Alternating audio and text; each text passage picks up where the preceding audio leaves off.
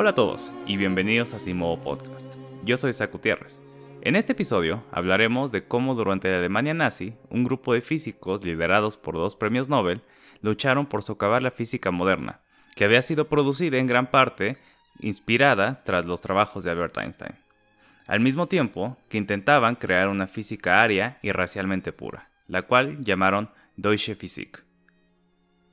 Para entender las motivaciones detrás de este movimiento y cómo es que se desarrolló, dividiré el episodio de la siguiente manera.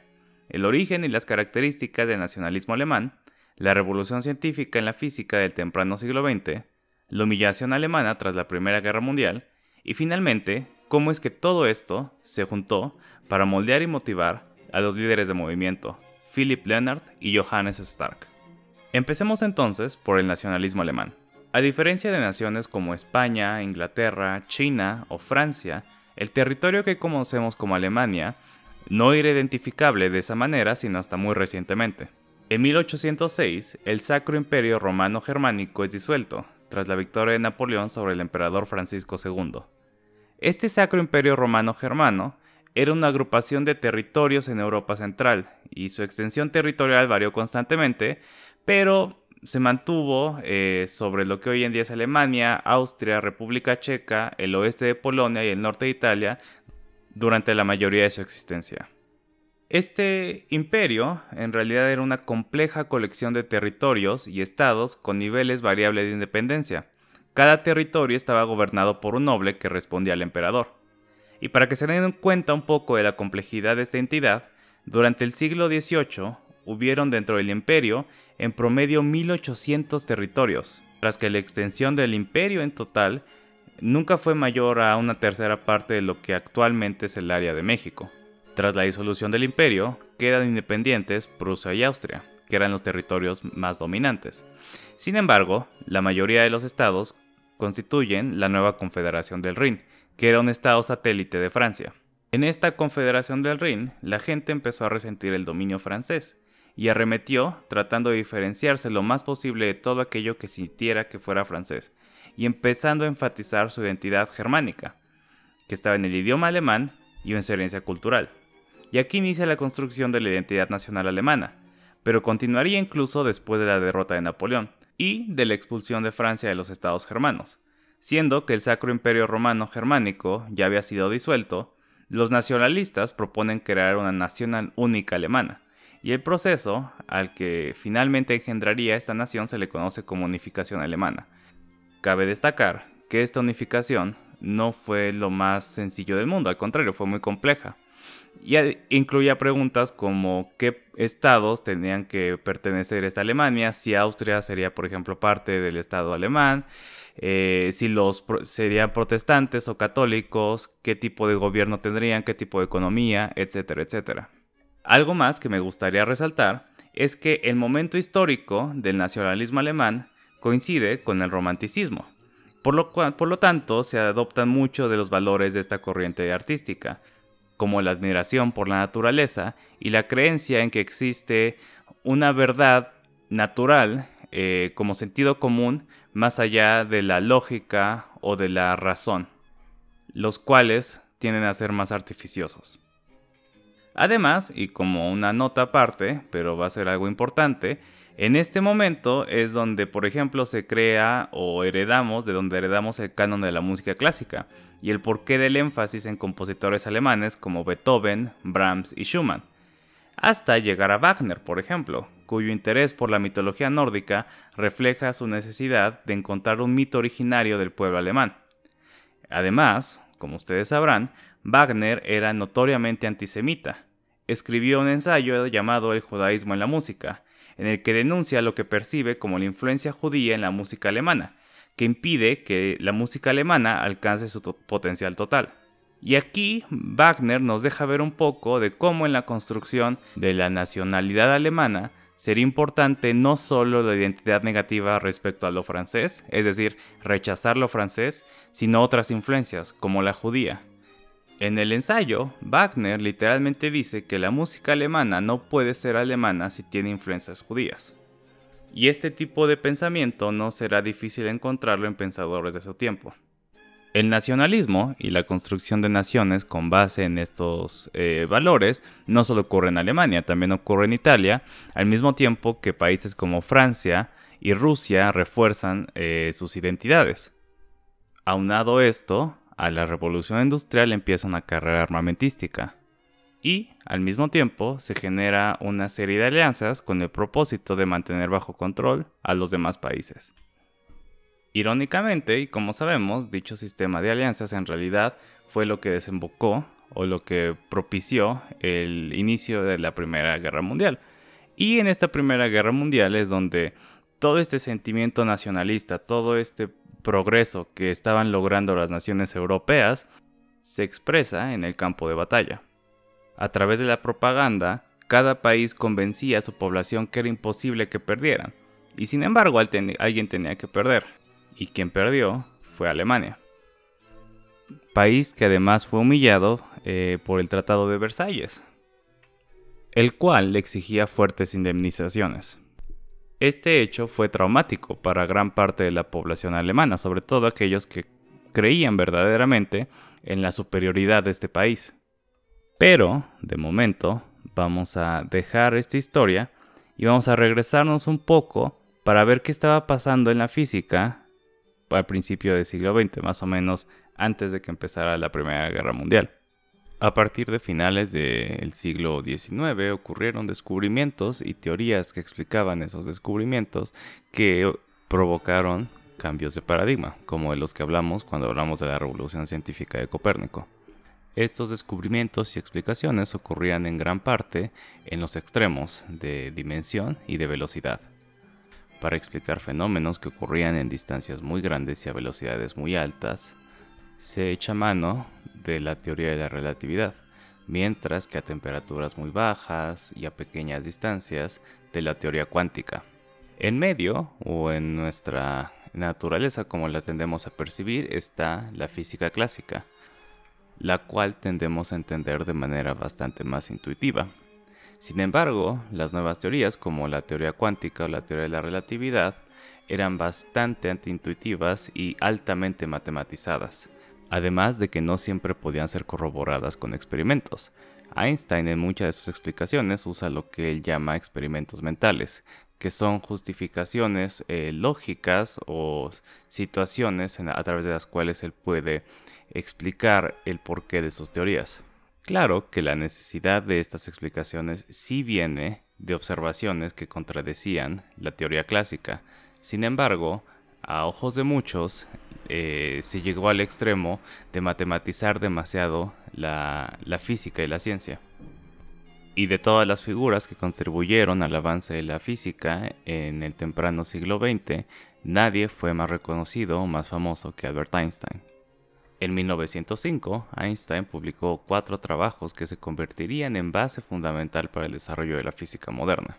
En uno, detalló la equivalencia entre la masa y la energía, en otro, explicó el movimiento de las partículas que están suspendidas en un medio, conocido también como movimiento browniano, en otro, fundó la relatividad espacial, la cual tenía como objetivo solucionar el conflicto entre la teoría electromagnética de Maxwell y la mecánica clásica, y el trabajo por el cual recibió el premio Nobel, su explicación del efecto fotoeléctrico, fenómeno a través del cual ciertos materiales emiten electrones cuando una radiación electromagnética incide sobre ellos. Este era un momento particularmente emocionante en la física. Sin embargo, la velocidad con la que avanzaba la física dejaría atrás a algunos personajes a pesar de sus capacidades o contribuciones pasadas a la física.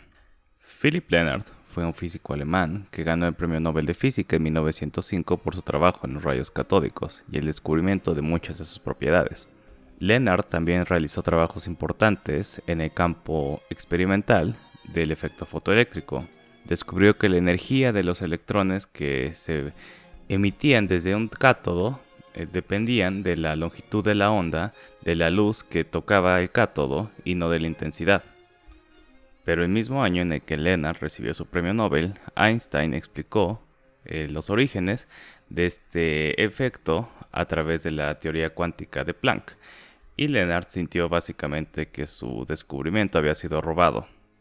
Su enojo creció aún más cuando en 1921 Einstein recibe el premio Nobel por el, descubrimiento del efecto fotoeléctrico, su explicación teórica. Lennart era un gran nacionalista alemán, además de que creía en la fuerza militar de Alemania. Por el contrario, Einstein era pacifista y tendía más al internacionalismo.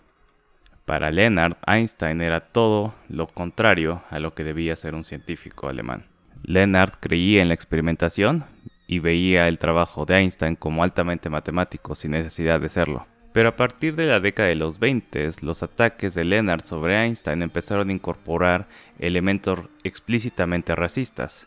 Por ejemplo, decía que había una forma judía de hacer las cosas o de hacer ciencia, que tenía que ver con abstracciones y redes engorrosas de matemáticas que en realidad no representaban la naturaleza, y que toda esta teoría estaba separada del verdadero suelo fértil de la ciencia, que era el trabajo experimental. Y más en la sociedad en general, Leonard se lamentaba, Philip Leonard se lamentaba el papel que jugaba la tecnología en la vida moderna.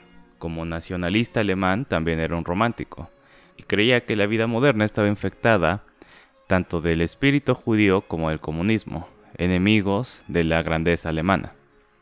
Y hablaba del espíritu extranjero corruptor que estaba permeando a la física y a la matemática. Johann Stark era otro científico alemán, físico, que en 1920 recibe el premio Nobel por su descubrimiento de llamado efecto Stark, la división de líneas espectrales en un campo eléctrico. Como todos los científicos de su tiempo, Stark era un ardiente nacionalista, aunque probablemente un poco más extremo que la mayoría. Pero las experiencias de la Primera Guerra Mundial lo volvieron aún más radical. Stark tuvo problemas para subir la escalera profesional. Sus desacuerdos con el científico Arnold Sommerfeld desembocaron en una cruda y poco profesional polémica sobre la física en sí, y sentaron la base de un largo antagonismo. Johann Stark esperaba ser llamado como profesor en Göttingen. Sin embargo, Peter de estudiante de Sommerfeld, fue escogido, y Stark culpó a los intereses judíos y prosemitas que según él allí existían liderados por Sommerfeld. Vale la pena destacar que ninguno de estos dos científicos era tan mordaz en sus ataques racistas sino hasta después de la Primera Guerra Mundial. A pesar de que Philip Leonard no estaba totalmente de acuerdo con la teoría de la relatividad, reconocía el carácter profundo del pensamiento de Einstein y hasta 1903 estaba pensando llamarlo para un profesorado en la Escuela de Física Teórica de Heidelberg. Asimismo, Johann Stark en 1907 le pidió a Einstein que escribiera un artículo de reseña sobre el principio de la relatividad. Pero en la Alemania de la posguerra esta cordialidad empezaría a desaparecer. En 1920 Einstein fue denunciado por el grupo de trabajadores científicos para la preservación de una ciencia pura. Un grupo de científicos hecho más o menos para avanzar eh, ideas de extrema derecha en la ciencia. El grupo se reunió en la Filarmónica de Berlín, donde se repartieron eh, panfletos antisemitas y pines con la suástica. Este suceso fue recibido con indignación y muchos científicos eh, se pronunciaron a favor de Einstein, incluyendo por ejemplo Max Planck, probablemente el más respetado de los físicos alemanes. Einstein mismo respondió a los ataques y comentó específicamente acerca de Leonard. Dijo que Mientras admiraba el trabajo de Leonard y pensaba que era un maestro de la física experimental, sus objeciones a la teoría de relatividad general eran tan superficiales que no era necesario eh, responder a detalle. Einstein y Leonard participaron en un debate frente a frente acerca de la relatividad, en el que Leonard acusó a la relatividad de ir en contra de un saludable sentido común. En junio de 1922, el ministro del Exterior de la República de Weimar fue asesinado por dos militares ultranacionalistas. El ministro era una persona judía. Philip Leonard se rehusó a bajar las banderas a media asta como señal de respeto y al ser amonestado renuncia a su posición en el Instituto Heidelberg. Por eventos como este, Albert Einstein se rehusó a hacer apariciones públicas y eventualmente llegaría a Estados Unidos, de donde no regresaría tras la subida al poder de Hitler. En 1923, los nacionalsocialistas eh, llevan a cabo un fallido golpe de Estado, y son llevados a la cárcel a muchos de ellos, incluyendo a Adolf Hitler mismo. En el 24, Leonard D. Stark escribe en un artículo llamado El espíritu de Hitler y la ciencia. Según ellos, Hitler aparecía como un regalo de Dios de los tiempos antiguos en el que las razas eran más puras, la gente era más grande y las mentes estaban menos engañadas. Él está aquí, se ha revelado a sí mismo como el Führer de los sinceros y lo deberemos seguir. Para Stark y Leonard, el carácter universal de la ciencia era no existente, sino que sino que la ciencia era contingente del grupo de la persona que la hacía. Explícitamente Stark mencionó que la ciencia, como toda actividad creativa, está condicionada por las características espirituales de los que la practican. Los judíos practicaban la física y la ciencia de manera distinta, y lo que Alemania necesitaba era una ciencia verdaderamente aria, que estuviera libre de abstracciones matemáticas y estuviera fundada en un rigor experimental. Si bien el antisemitismo no es algo característico de Alemania, sino que en realidad se presenta en toda Europa desde la Edad Media, por lo menos, la tradición intelectual alemana, sin lugar a dudas, fomentó el crecimiento de estos sentimientos raciales. Había científicos arios que sí defendieron a Einstein, como Werner Heisenberg. Sin embargo, conforme subía el poder del partido nazi, eh, sus defensas fueron cada vez más sutiles y más tímidas porque ellos mismos eh, afrontaban persecución. A partir de 1933, cuando Hitler subió al poder, empezaron a hacerse purgas de académicos judíos y simpatizantes de judíos. Esto significaría un fuerte golpe al desarrollo intelectual y científico de Alemania en los años posteriores, en las décadas posteriores. En la Universidad de Göttingen, un cuarto de los maestros fueron expulsados y era común que dichos despidos fueran abruptos. El bioquímico Hans Krebs, sin previo aviso, fue echado de su laboratorio para nunca volver a regresar se recolocó en Cambridge y 20 años después ganó el premio Nobel por sus trabajos relacionados con la respiración celular. Irónicamente, la expulsión de todos estos científicos minaría la preparación de Alemania para enfrentar la guerra. Para Alemania, la física en sí no era vital, sino más bien la ingeniería, sobre todo la aeronáutica y la preparación de cohetes. Pero en 1938, en Alemania, se logra la primera fisión nuclear del uranio. Pero los países que podrían aprovechar esta técnica para su armamento serían aquellos que tuvieran científicos preparados en la física más moderna. A fin de cuentas, el movimiento Deutsche Physik fue un fiasco. Stark y Leonard no tenían la habilidad política para mantener el movimiento y los poderes que les dio Hitler. Pero esta historia es una buena advertencia de cómo la ciencia puede ser influenciada enormemente por el contexto en el que se desarrolla. Y un buen ejemplo de que la ciencia es una actividad humana, tan capaz de ser moldeada por la política y la ideología como cualquier otra. Espero que hayan encontrado este episodio interesante y darles unas gracias por escucharnos, en especial a Rafael Rivera, quien ha sido muy alentador con el proyecto. Cualquier comentario o sugerencia o duda es muy bien recibida. Eh, pueden contactar al podcast en la página de Instagram que es asimovo-podcast, la página de Facebook que es asimovo y nuestro correo que es asimovopodcast.gmail.com. Yo soy Zach Gutiérrez y muchas gracias por escucharnos. Nos vemos la semana que viene.